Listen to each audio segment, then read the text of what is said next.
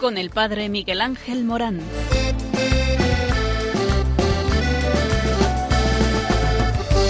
Aunque sean muchas las preguntas y si te surgen tantas dudas, es verdad lo que te canta.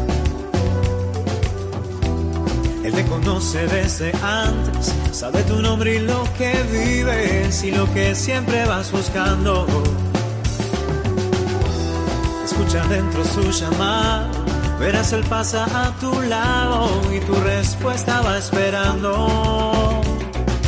Ven y verás, ven y verás. Muy buenas tardes a todos, estamos aquí de nuevo en el Ven y verás. Y es que eh, Dios está queriéndose encontrar contigo para anunciarte algo muy importante que te necesita. Y es que Dios, porque te ama, te llama y porque te llama, te envía. Sí, sí, bien escuchas. Dios te está llamando porque cuenta contigo. Hasta ahí llega el amor. Un Dios todopoderoso, un Dios que hace todo de la nada, un Dios que es sorprendente, todo dador, no puede prescindir de ti. El Señor te ama y por eso cuenta contigo. Y si Dios llama, es porque ama. El hombre viene a la vida porque es amado, pensado y querido por una voluntad buena que lo ha preferido a la no existencia, que lo ha amado incluso antes de que fuese, que lo ha conocido antes de formarlo en el seno materno, consagrado antes de que saliese a luz. La llamada del Padre es, por tanto, a la vida, amado oyente llamada dirigida a todos los vivientes que son tales no solo porque sean llamados a la vida por el viviente, sino porque son llamados a ser conformes a la imagen del Hijo, a su vida y a su manera de vivir, a Él, el viviente por excelencia, por la acción del Espíritu Santo. En esa conformidad está oculta una llamada a la santidad, que es para todos, como bien sumo, cualidad alta, la más alta de la vida para el ser humano, que encierra en sí todo cuanto él podría desear o a lo cual tender, el amor, el don de sí, la felicidad, la plena realización de la propia persona. Nadie puede dar al hombre todo lo que Dios solo le puede dar y que el hombre puede descubrir y gozar especialmente cuando busca ante todo el reino de Dios y su modo de colaborar en ello activamente o bien a su vocación.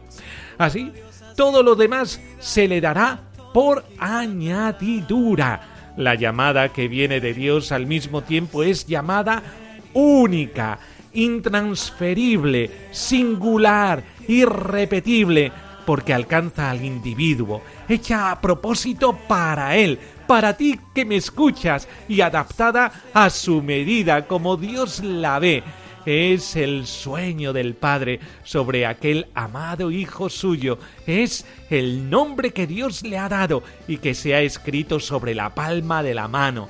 Palabra dicha una sola vez y nunca repetida, pronunciada para siempre. Por eso quiero que tú me escuches, porque esta palabra también es para ti que me escuchas. Dios anda buscándote porque te ama y porque te llama y te envía con generosidad para que encuentres la felicidad. Y es que todo lo que decimos aquí es cuestión de felicidad. Alguien te ama y quiere mostrarlo. Ven y verás, ven y verás lo que Jesús te tiene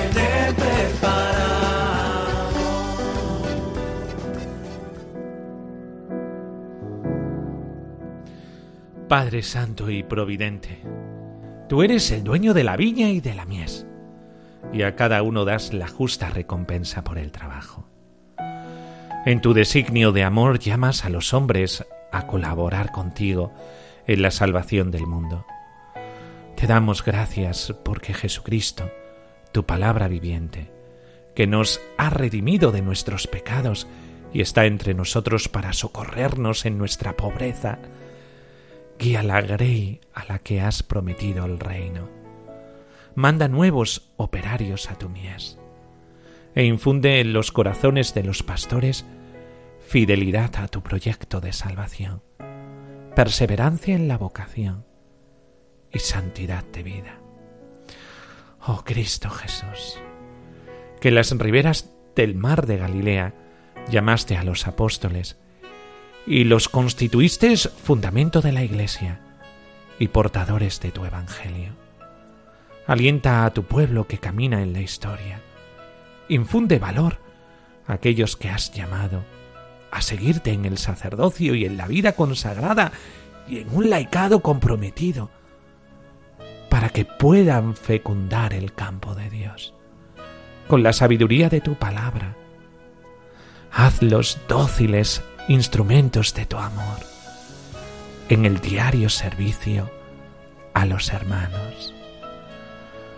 María, Virgen de la escucha y del Verbo hecho carne en tu seno Ayúdanos a estar disponibles a la palabra del Señor, para que, acogida y meditada, crezca en nuestro corazón. Ayúdanos a vivir como tú la felicidad de los creyentes y a dedicarnos con incansable caridad a la evangelización de los que buscan a tu Hijo. Danos el servir a cada hombre, haciéndonos agentes de la palabra escuchada, para que, permaneciendo fieles a ella, encontremos nuestra felicidad en practicarla. Amén.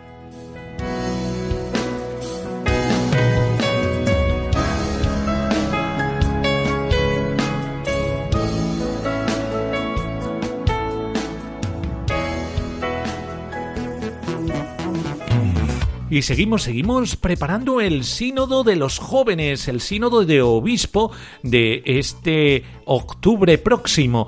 El sínodo sobre los jóvenes y hay siete palabras claves en el instrumentum laboris, es decir, en el documento de preparación del el sínodo. Este sínodo ordinario de obispos eh, en programa en Vaticano el 3 al 28 de octubre sobre el tema los jóvenes, la fe y el discernimiento vocacional. ¿Y cuáles son estas palabras?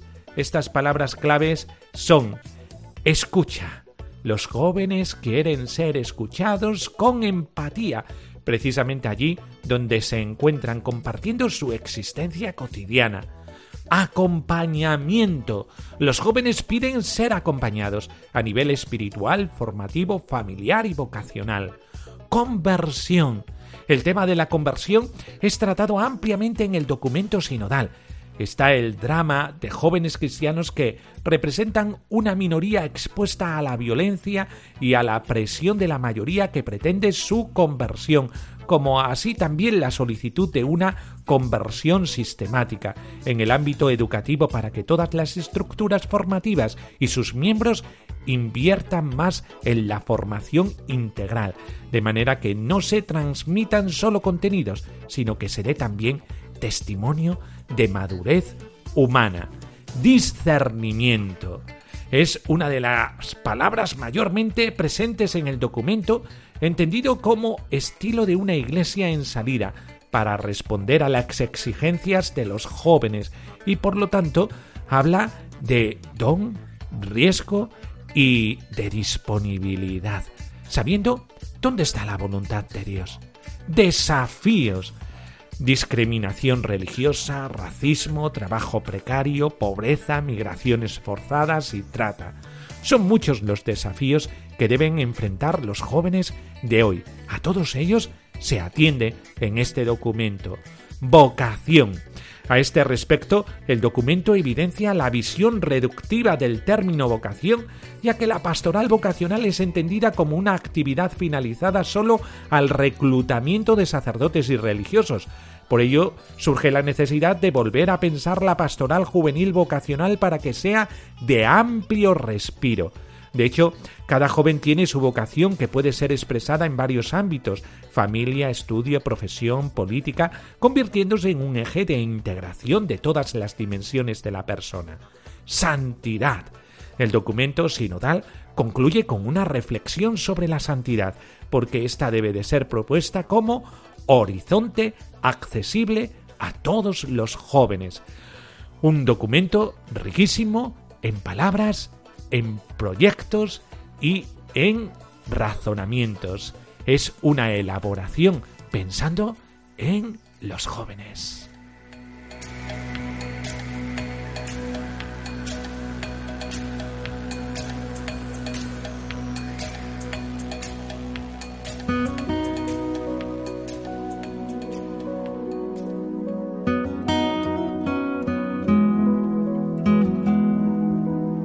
Del Evangelio según San Mateo. En aquel tiempo, tomando Jesús la palabra, dijo, Yo te bendigo, Padre, Señor del cielo y de la tierra, porque has ocultado estas cosas a sabios e inteligentes, y se las has revelado a pequeños. Sí, Padre, pues tal ha sido tu beneplácito. Todo me ha sido entregado por mi Padre, y nadie conoce al Hijo sino el Padre, ni al Padre le conoce nadie sino el Hijo y aquel a quien el Hijo se lo quiera revelar.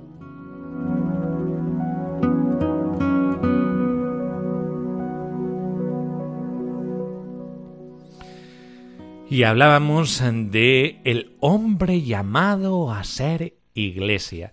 Y habíamos hablado también sobre la llamada, y la llamada como el, eh, el reflejo de Cristo en el mundo. Es decir, el llamado es reflejo de Cristo. El llamado es iglesia.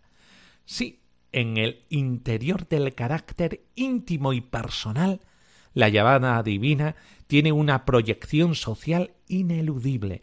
Cada hombre es llamado como pueblo. Cada cristiano es convocado a una asamblea, a formar la eclesía, habéis sido llamados en un solo cuerpo. Colosenses 3:5. El cristiano no es un extraño o un solitario. Ha sido llamado a formar parte de una comunidad. De ahí nacen sus intereses colectivos y su responsabilidad social. Todo creyente se encuentra vinculado con sus hermanos en la fe y es solidario con su causa. La vocación cristiana tiene también una dimensión horizontal que la define y especifica esencialmente. La llamada de Dios en Cristo es una invitación a vivir con Él y a gozar de su compañía. Se trata de convertirse en miembros suyos para vivir con Él. En consecuencia, el cristiano está asociado a la misma obra de Cristo, sacerdote, rey y profeta. Esto lo recordamos cada vez que asistimos a un bautizo. Allí se nos habla de una consagración, regalándonos el sacerdocio, regalándonos la realeza y regalándonos el espíritu profético. El cristiano muestra su atexión a Cristo, colaborando activamente como con su obra de salvación. No es llamado a realizarse a sí mismo, sino a la Iglesia, y se hace, esto es, se realiza a sí mismo en la medida que coopera en la edificación de la Iglesia. Aparece así otra importante verdad sobre la que volveremos. La vocación individual se confirmará y desarrollará en la Iglesia. No sólo porque, como venimos diciendo, la llamada a la fe tiene siempre un carácter de unión sagrada con la comunión eclesial, es una convocación, sino también porque es la Iglesia que espera y confirma las inspiraciones secretas de la gracia. La Iglesia recibe al elegido de Dios e interpreta su vocación definitiva. De lo que brevemente hemos expuesto aparece con claridad que la vocación del hombre es algo que va más allá de la existencia natural de vivir en comunión con Dios y con los hombres. El hombre es llamado en Cristo no sólo a estar con Dios, sino a ser Dios, siendo hijo en el Hijo con mayúscula. Al mismo tiempo, su exigencia natural de ser con el otro encuentra su realización de un modo casi total, superando toda expectativa humana. El otro se convierte verdaderamente y en medida casi completa en otro yo mismo, miembro mío, pues forma parte del mismo cuerpo, el cuerpo místico de Cristo. La Iglesia, en la cual todo es participación de todos, nosotros, siendo muchos, formamos un solo cuerpo con Cristo, pero somos miembros los unos con respecto a los otros. Escuchamos en Romanos 12:5. He aquí el término y el contenido esencial de toda vocación humana y cristiana. Ser Cristo formando parte integrante de su cuerpo, la Iglesia. La historia se concluirá dejando como resultado una comunidad humano-divina, un pueblo fundido en sí mismo por amor de una manera superior a nuestra imaginación, y a su vez inefablemente integrado en la propia intimidad de la comunidad trinitaria, es, por así decirlo, un pequeño paraíso donde vives regalando la felicidad a los demás. Hasta entonces, que es tiempo de esperanza y peregrinaje, construimos nuestro paraíso por medio del ejercicio del amor que sólo Él puede realizar la comunión íntima entre las personas y es por eso el mandamiento supremo y el compendio de todos los demás. Nosotros somos llamados y somos llamados para el amor. Ahora, el amor no es posible sin el otro. Por eso, toda llamada es una llamada a la comunión, es una llamada al amor, es una llamada al servicio. Mi amor, si no se proyecta en el otro, no tiene cabida, no puede vivir, no puede subsistir. Por eso, toda llamada está enmarcada dentro de la Iglesia.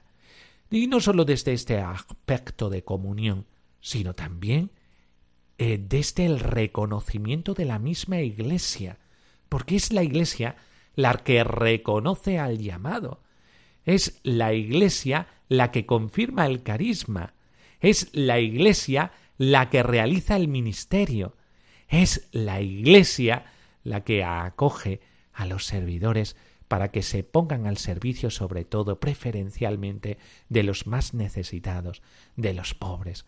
Por eso somos todo un cuerpo.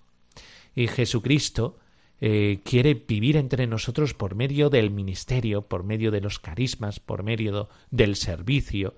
Tú estás llamado a eso. Y siendo servidor, eres tú mismo Cristo. Siendo servidor, eres tú mismo el que tratas al cuerpo místico de Cristo. Por eso, sí, es toda una comunión en el amor. Lo que vive Dios en la Trinidad resulta ser que tú puedes vivirlo amando dentro de la Iglesia. Por eso, qué perspectiva tan hermosa. El llamado es un llamado dentro de la Iglesia. Bueno, ya sabéis que después de, la entrevista siempre participáis vosotros. ¿Y cómo lo hacéis? Pues llamando a un número de teléfono. Yo ahora lo recuerdo para que os vayáis preparando y no os traicionen los nervios. Es este número de teléfono 91 005 94 19. Lo vuelvo a repetir. 91 005 94 19. Y también tenemos una novedad tenemos correo electrónico. Es ven y verás uno arroba radiomaria.es. Vuelvo a repetirlo porque siempre estas cosas nos cogen un poco de impreviso. Pues lo vuelvo a repetir. Ven y verás uno con número arroba radiomaria.es y nos vais a mandar a este correo electrónico una grabación con el móvil. Sí, sí, me estás escuchando bien. Una grabación con el móvil. ¿Y a quién vais a grabar? A los peques, los peques de casa. Y nosotros lo emitiremos. Y los peques nos dirán qué quieren ser de mayores. ¿eh? Es decir, tú le preguntas a tu hijo, oye, ¿qué quieres ser de mayor? ¿Lo grabas? Y nosotros lo emitimos.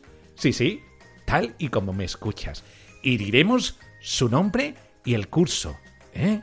El número, el nombre y el curso. ¿eh? Bueno, pues todo esto es para qué? Para que ven y verás sea de todos, no solo de los que estamos aquí.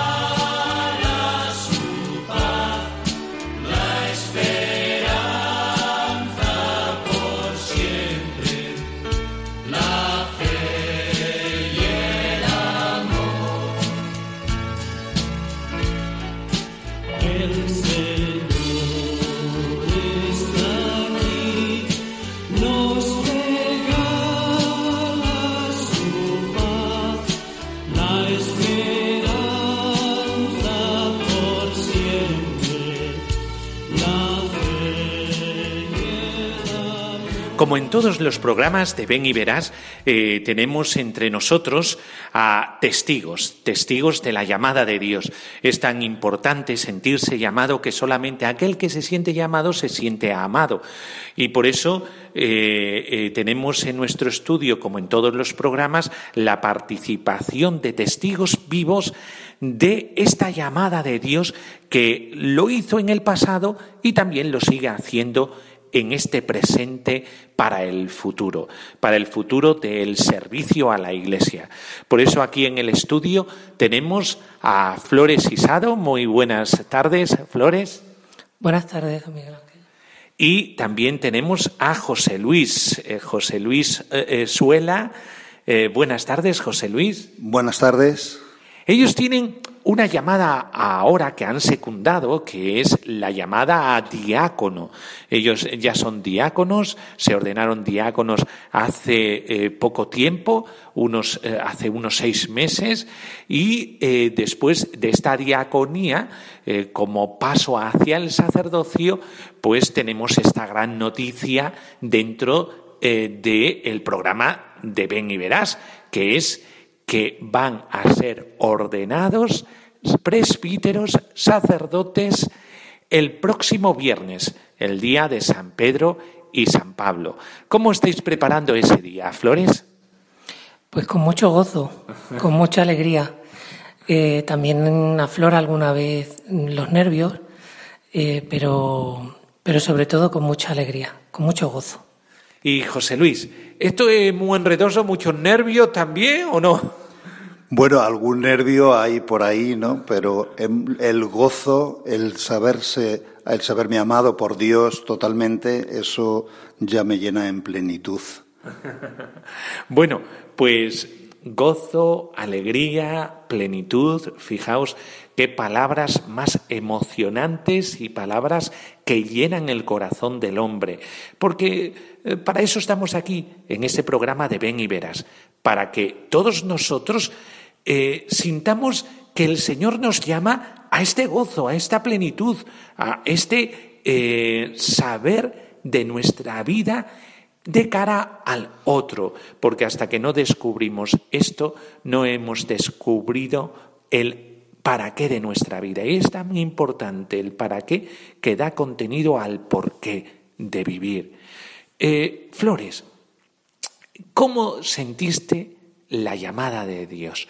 Eh, porque yo sé que esto es un camino y a veces un camino largo, eh, pero lo importante es responder, eh, como te estás dando cuenta en estos días por lo que acabas de decir, por el gozo y la alegría de sentir como el Señor te quiere como sacerdote.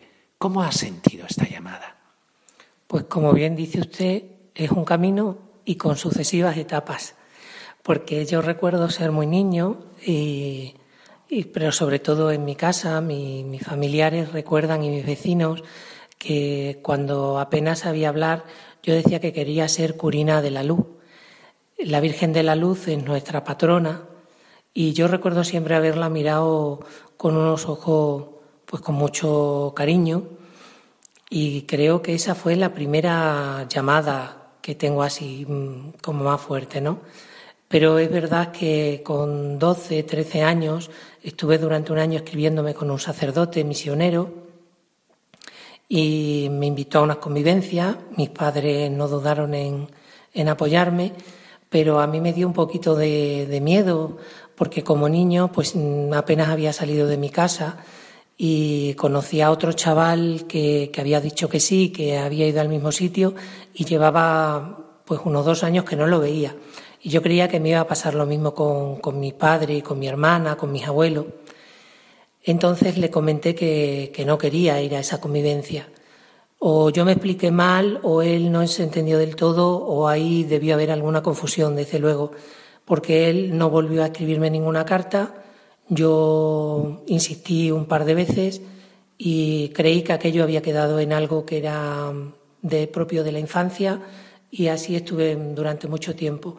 Continué mis estudios y hice las oposiciones y un amigo mío me presentó a unas religiosas en un pueblo cercano a Arroyo de la Luz, en Nava del Madroño. Porque ¿qué carrera tienes? Yo soy licenciado en Filología Hispánica. Entonces, eh, como decía, eh, mi, mi amigo que había hecho música iba a darle clases de música a estas religiosas para que tuvieran música en, la oración litúrgica, en vísperas, en la laude. Y mm, la peculiaridad de este convento es que estaba abierto también a, los laicos y tenían oración. Yo había estado años anteriores también caminando en el camino nacatecumenal y me había empezado a relacionar con, había empezado a tener contacto con la oración litúrgica de la iglesia. Íbamos los domingos estas mm, pequeñas visitas se van incrementando con el tiempo, va surgiendo también otra amistad y se va Eh, en la casa, por distintos motivos, pues se decide hacer los sábados eucarísticos. Mis padres también comienzan a frecuentar la casa. Este amigo mío hoy es sacerdote y bueno, eh, en uno de los días pues veo que el Señor en una palabra suya, meditando, meditando su, la palabra, pues me está pidiendo otra cosa en mi vida. Eh, yo siento un pánico terrible porque había creído que, que aquello había sido siempre algo de la infancia y decidí ponerme en contacto con don Francisco.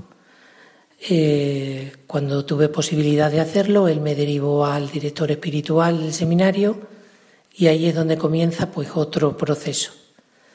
Eh, el Señor, yo creo que en mi vida, pues ha llamado más de una vez, por lo menos le ha tocado dar a la puerta más de una vez. Y hay un poema, un soneto de Lope de Vega, que a mí me gusta muchísimo porque me describe mucho. Lope de Vega también fue una vocación tardía y, y a mí me describe mucho cuando está el Señor a la puerta llamando y el alma siempre le dice, mañana respondemos para lo mismo decir mañana. Y así yo he estado mucho tiempo, pues hasta que, hasta que di ese pequeño salto o ese gran salto de ponerme, eh, de abrir mi corazón a, al obispo y, y buscar una persona que me pudiera ayudar a descubrir si era verdaderamente la llamada del Señor o era otra cosa en mi vida. Qué importante, fijaos, la oración litúrgica, es decir, tener un tiempo para la oración y el contacto con la palabra de Dios.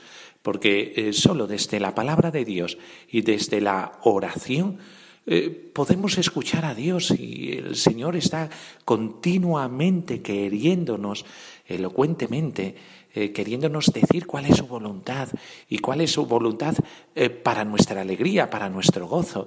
Por eso es tan importante descubrir la voluntad de Dios. Tanto estáis escuchando por la radio eh, sobre este programa Ven y Veréis y sobre la vocación. ¿Y cuántos os preguntáis, ¿y Dios qué quiere de mí? Pues descubrirlo es un paso en la vida de interiorización en la vida espiritual. Y esta vida espiritual eh, entra dentro de la oración, del contacto con las sagradas escrituras. Es esta carta de amor eh, que está escrita para ti y que en esta carta de amor el Señor te quiere decir eh, el objetivo de tu vida, para qué tú existes, qué es, cuál es tu misión. ¿Qué es aquello que te dará la felicidad? Por eso eh, nos dice en el testimonio Flores esto tan importante y tan elocuente, el amor a María, la oración litúrgica y la palabra del Señor, las sagradas escrituras. José Luis, ¿cómo Dios te llamó? Porque también tu vida ha sido eh, un poco rocambolesca, ¿verdad? ¿Eh? José Luis, Cuéntanos brevemente eh, cuál es tu testimonio, cómo Dios te llamó. Pues Dios me llamó a través, en un principio, de la vida religiosa. Yo desde muy pequeño, pues eh, quería ser como los profesores que yo tenía, ¿no? En aquella época yo me eduqué en un colegio religioso, marista, y entonces pues me admiraba mucho la labor que tenían, ¿no? Entonces mi educación fue totalmente mariana, y la madre, pues de la mano siempre me ha ido llevando, ¿no? Pero yo siempre, eh, en cuanto a la vida religiosa, estaba a favor, pero yo en aquella época no me veía llamado al sacerdocio, simplemente a la vida religiosa. Pero la madre siempre quería quedarse en segundo lugar y llevarme a nuestro Señor a través de, de los hermanos, de las personas que había puesto en mi camino. Y entonces poco a poco, a través de la vida religiosa, fue surgiendo pues esa vocación hacia el otro, la entrega hacia el otro, pero a través del sacerdocio. ¿no? Yo nunca consideré el sacerdocio como, como opción, veía algo inalcanzable, algo pues de, que tenían que ser unas personas muy preparadas, muy santas, y entonces pues poco a poco fui viendo que es un don de Dios, es un regalo de Dios que nos hace a través del sacerdocio para poder él hacer su obra, ¿no? Y entonces enseguida, pues la llamada de ven y sígueme fue durante todos estos años lo que a mí me ha ido uniendo más y abandonarme totalmente al destino del Señor, ¿no? Es decir, ven y sígueme y abandónate a mí. Eso es, en definitiva, un poco la, la, mi situación de esos años y mi situación actual. Yo ya no hago planes, sino que me abandono o intento abandonarme totalmente en el Señor y que Él dirija mis pasos, porque sé que donde Él me vaya llevando llegará a buen término su obra, ¿no? Porque siempre que yo he cogido y he dirigido mis pasos, siempre me estampana contra la pared. Y entonces el Señor siempre me ha sacado de todos los atolladeros. Por lo tanto, prefiero fiarme de Él que fiarme de mis propios pues emociones o sentimientos que sé que no van a llegar a buen puerto. Entonces la llamada no la recibiste como flores de pequeñito, sino que la recibiste de mayor. La, no, yo la llamada a la vida religiosa la recibí de pequeño, ya con seis años, pero nunca me planteé en esa época el sacerdocio, sino que el sacerdocio fue algo que se fue eh, puliendo y se fue mm, visualizando a través de los años. Y, y por lo tanto, eh, ¿cómo has recibido la llamada al sacerdocio? Esa llamada como que se te surgió eh, el momento en el que tú sabes, pues no, no, no. Dios no me llama solamente a ser religioso, sino a ser sacerdote. ¿Cómo llegó ese momento? Pues ese momento llegó justo cuando me pidieron eh, que fuera a una zona de, de las Urdes, eh, de, Cáceres, en las Urdes, y ahí me di cuenta de que Dios me estaba pidiendo pues algo más que no solamente era llevar al Señor a la gente, sino que yo les hiciera presente también al Señor en la Eucaristía y que me diera totalmente gastarme y desgastarme como Él se gastó y desgastó por los demás. Eh, ¿Qué institución religiosa eh, es la que, eh, la que estás inserto, en la que vives y la que vives un carisma? Se llama Corieso, es de fundación reciente, de hace 15 años, es un instituto secular. Entonces vivimos cada uno en nuestros lugares de origen, a no ser que el obispo de la diócesis solicite nuestra presencia y entonces pues acudimos allí donde nos llaman. Es decir, la espiritualidad es del corazón de Cristo, llevar el amor de Dios a todos los corazones, pues qué buena oportunidad de llevar el amor de Dios bajo la presencia eucarística, que es el verdadero sagrado corazón de Jesús, el corazón de Cristo viviente en la Eucaristía. Pues ahora lo vas a llevar de otra manera y de una forma clamorosa, ¿verdad? Eh, realmente presente en la Eucaristía y a través de la misericordia, gracias a tu sacerdocio, José Luis. Eh, Flores, eh, ¿has vivido tu profesión en tu vida como profesor o como, es decir, tú también hiciste tus pinitos laborales? Relacionado con mi profesión, sí. Estuve también un tiempo contratado por la Junta de Extremadura para fomentar de la lectura. Eh, había aprobado las oposiciones, pero como no tenía mm, puntos suficientes por años acumulados, pues siempre los interinos estaban por delante de los que teníamos la oposición aprobada, la fase de, los exámenes. Entonces, profesionalmente, eh, como licenciado no ejercí, pero sí em, me sirvió para, para luego lo de fomento a la lectura. Es decir, siempre cuando uno tiene una profesión al servicio de los demás, esto también ayuda a entregar la vida y a darse a los demás. Eh, José Luis, tú también has tenido una profesión, decías. Sí, yo he estado trabajando en un colegio, colegio privado concertado, durante 33 años. Entonces, ahí, pues, lo que nos tocaba, ¿no? Mi especialidad es filología francesa y española, pero luego, solamente en todos estos años, di clase de mi especialidad durante 10. Los demás años, pues, era lo que iba tocando, rellenando huecos o donde te pedían. Bueno, pues eh, ya veis que eh, parece eh, que estas vocaciones son vocaciones de personas ya mayores. Flores, ¿qué edad tienes? 41 años.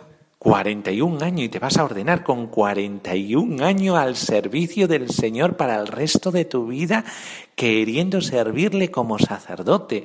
Flores, qué, qué cambios en la vida, ¿verdad? Pues sí, eh, hoy puedo decir que es un capítulo nuevo. En su momento creía que era un libro nuevo y por eso me dio tanto miedo. Pero forma parte de la misma novela que está escribiendo el Señor. Así que estoy, pues como dice don, como decía José Luis antes, ¿no? Confiado y abandonado porque sé que, que mi fin como personaje está llamado a la gloria siempre que no me niegue yo. Y José Luis, ¿y tú también qué edad tienes? Pues yo soy un joven de 59 años. Madre mía, José Luis, 59 años y te vas a ordenar sacerdote ahora, José Luis. Pero ¿cuántas vueltas da la vida? Muchísimas vueltas, pero vamos, tengo eh, una mentalidad y un espíritu como si tuviese 25, 30, vamos. Que yo tengo cuerda para rato, ¿eh? y, de- y decías, José Luis, eh, que estás atendiendo a una zona eh, bastante deprimida, ¿verdad?, de Extremadura, sobre todo por la deficiencia en la población, porque es una zona rural que se está despoblando. Antes estaba, era una zona deprimida eh, materialmente, ahora ya no es tanto. Gracias a Dios eh, se vive mucho mejor que antes en las urdes. Eh, son pueblos que en su tiempo tenían muy poca infraestructura, ahora, gracias a Dios, no tiene que envidiar a ninguna zona de Extremadura, pero sí que hay un problema de despoblación. Eh, y allí te encuentras con personas que necesitan mucho del sacerdote por su soledad, porque eh, son pueblos que ya no tienen niños y de población muy anciana. Eh, ¿Qué tal tu experiencia en esa zona de las Urdes que desde la experiencia pues nos puedes decir un poquito sobre esa entrega de estos cinco años que has estado en las Urdes? Pues es un cambio, en vez de educar a niños, estar con adultos y mayores, ¿no? La despoblación demográfica que ha habido en estos años es grande y la gente pues necesita pues que se le escuche, visitar enfermos, hay personas mayores, tienen un hambre grandísima de Dios y entonces añoran continuamente la figura del sacerdote que les lleve pues el alimento, la palabra y el cariño de los demás, ¿no?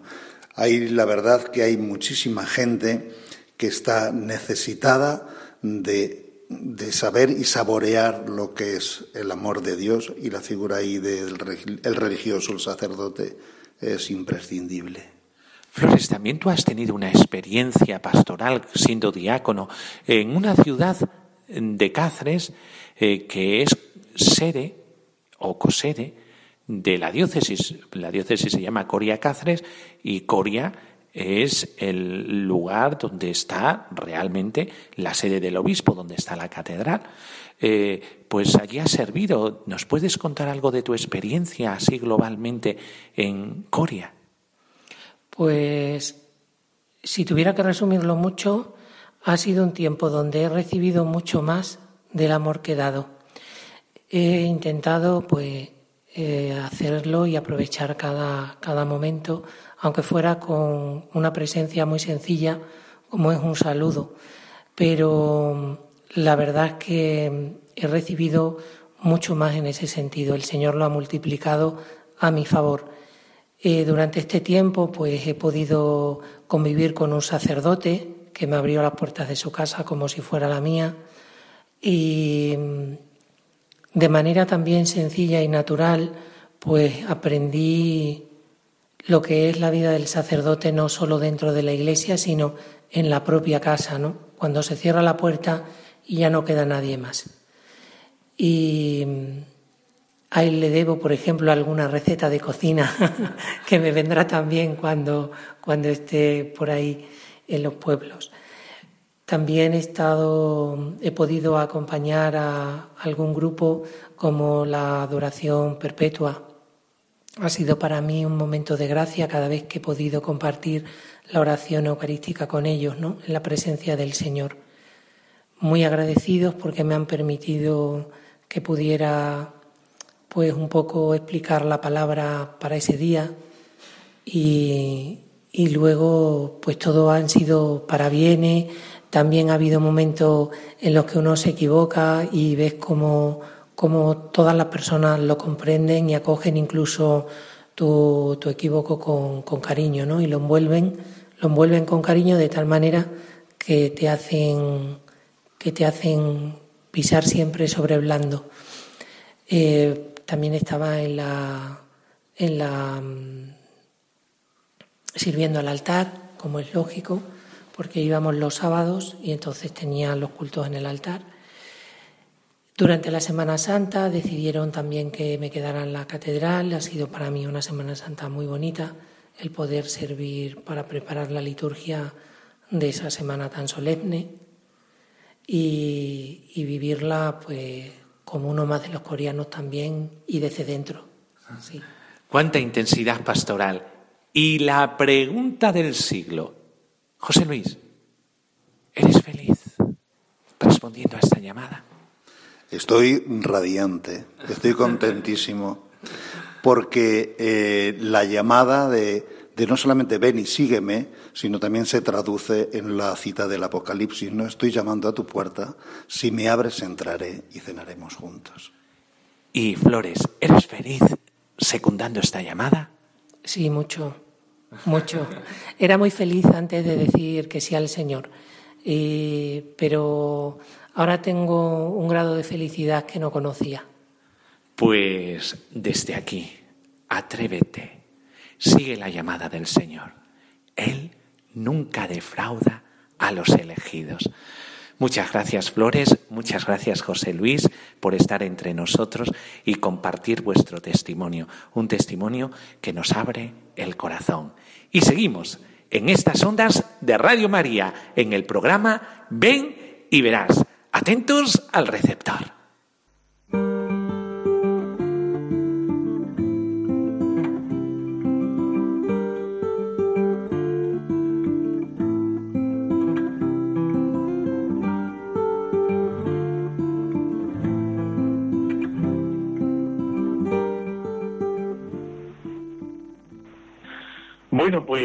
Estamos en el momento en el que todos vosotros participáis en este programa de Ven y Verás. ¿Y cómo participáis? Pues llamando al número de teléfono eh, de Radio María para vuestra participación, el 91 005 94 19. 91 005 94 19. Y es que eh, Dios eh, continuamente nos está llamando y queremos escuchar eh, vuestras experiencias. Todos somos llamados. Y porque todos somos llamados nos sentimos amados. Cuando Dios cuenta contigo es porque te ama. Y por eso es muy importante vuestra participación en el programa y que nos digáis cómo Dios os llamó. Es un testimonio eh, que todos necesitamos porque cada uno de nosotros hemos sentido en nuestra vida una llamada, una misión, y esta misión es la que nos realiza como personas. Por eso contamos con vuestra participación. A sabiendas también que en los próximos programas vamos a dejar un ratito para los pequeñuelos de eh, Radio María. Eh, ¿Por qué? Porque muchos de ellos ya son personitas que están creciendo y que se están dando cuenta que su vida es necesaria para alguien y que sus vidas eh, van a ser para un servicio. Y muchos de ellos eh, tienen esa intriga de decir, eh, ¿qué quieren ser de mayor? Eh, pues yo quiero ser de mayor, quiero ser de mayor eh, padre de familia y quiero ser de mayor bombero. Y mira, y también quiero ser de mayor religioso, religiosa, para ayudar a los más necesitados o misionero. Eh, pues vamos a tener esa sección también en nuestro Ven y Verás. Eh, sí, eh, Nieves, de Granada. Nieves, eh, buenas tardes. Buenas tardes. Eh, Nieves, Hola. y Sí. Sí, dígame. Pues nada, que, que mis padres eran muy buenos, ya fallecieron y quiero pedir por ellos. Porque estén en la Vale. gloria de Dios, porque eran buenísimos y muy trabajadores y muy honrados. ¿Vale? Muy bueno, Nieves. Mira, eh, en este programa, ¿cómo no? Recordar a nuestros mayores, a nuestro padre, a nuestra madre, que en su vocación particular eh, de ser un matrimonio cristiano, nos ha transmitido no solamente la fe, sino un modelo a seguir, una vida honrada, una vida honesta. Por eso, Nieves, hacemos en este programa un recuerdo especial por tus padres. Eh, siempre todos nosotros tenemos una referencia en nuestra vida. Por eso, Nieves, qué bien que has llamado para que también tengamos esa referencia, la referencia de nuestros padres, eh, que disfrutando de su llamada, de su vocación a el matrimonio, nos han dejado un legado precioso de testimonio, de entrega a sus hijos y de entrega a los demás. Eh, porque pasa eso, eh, que dentro del matrimonio cristiano eh, no concebimos el matrimonio como un matrimonio cerrado en sí mismo, sino como un matrimonio abierto a los demás. Este es el matrimonio cristiano, el matrimonio que continuamente se está preguntando el qué hacer por los demás. Y el que tus padres lo hicieran por sus hijos. Y seguramente también eh, por todos aquellos que necesitaran alguna ayuda, pues este es el matrimonio cristiano, el matrimonio que no se centra solamente en sí mismo, sino que se da a los demás. Como todas las vocaciones eh, de eh, eclesiales de la Iglesia, que es una llamada a un seguimiento en servicio a los demás. ¿Por qué? Porque cada uno es llamado a hacer algo en su vida.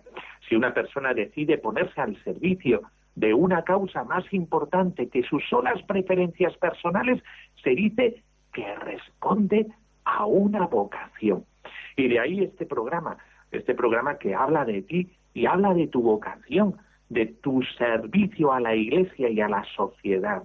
La vocación es una cierta manera de vivir la vida, comprenderla y ordenarla como un servicio. Eh, pero la llamada, origen de la vocación, no emana de la persona. Esta sola, solamente puede ser recibida y aceptada libremente. Es una llamada de Dios. La vocación es ser llamado, ser llamado por y ser llamado para. Esto requiere una escucha y una respuesta. Y eso es lo que estamos viendo en este programa, el ponernos a la escucha para dar una respuesta. ¿A quién? A Dios. Para los cristianos la llamada viene de Dios, de la palabra de Cristo que invita a seguirle. Eh, y a seguirle para ser testigo en el mundo y en la historia. Por eso, por por es tan importante el que nos demos cuenta de esto. Todos nosotros tenemos una historia y una historia de amor, una historia eh, que comienza con el bautismo. Eh, todo cristiano por un bautismo está llamado a hacer de su vida una respuesta y una, un servicio. Como el servicio de los padres de Nieves, que era el servicio de eh, hacer de la iglesia una familia. Y por eso comienza la iglesia en eh, la casa, la familia peculiar de cada uno. Es la iglesia doméstica. Y por eso daba gracias Nieves por sus padres, por lo que le enseñaron. Por eso, eh, Monseñor Henry eh, Tissier, arzobispo de Arger, dice, la manera de servir son múltiples según los tiempos y los lugares y la forma de llevarla a cabo. Cualquiera que sea nuestra vocación, somos llamados a la santidad, a participar en la plenitud del amor de Dios, a amar y a ser feliz y a hacer felices a los demás. Pues terminamos con esto. Qué bueno es pasar por la vida queriendo hacer felices a los demás. Y terminamos con mi bendición, la bendición de Dios Todopoderoso, Padre, Hijo y Espíritu Santo, descienda sobre vosotros. Amén. Pues esta bendición para todos los sacerdotes, para todos los religiosos con sus comunidades, para todas las familias cristianas de España. Todos somos llamados para servir a los demás y hacerlos felices. Hasta el próximo programa. Ven y verás en Radio María. Ven y verás, ven y verás.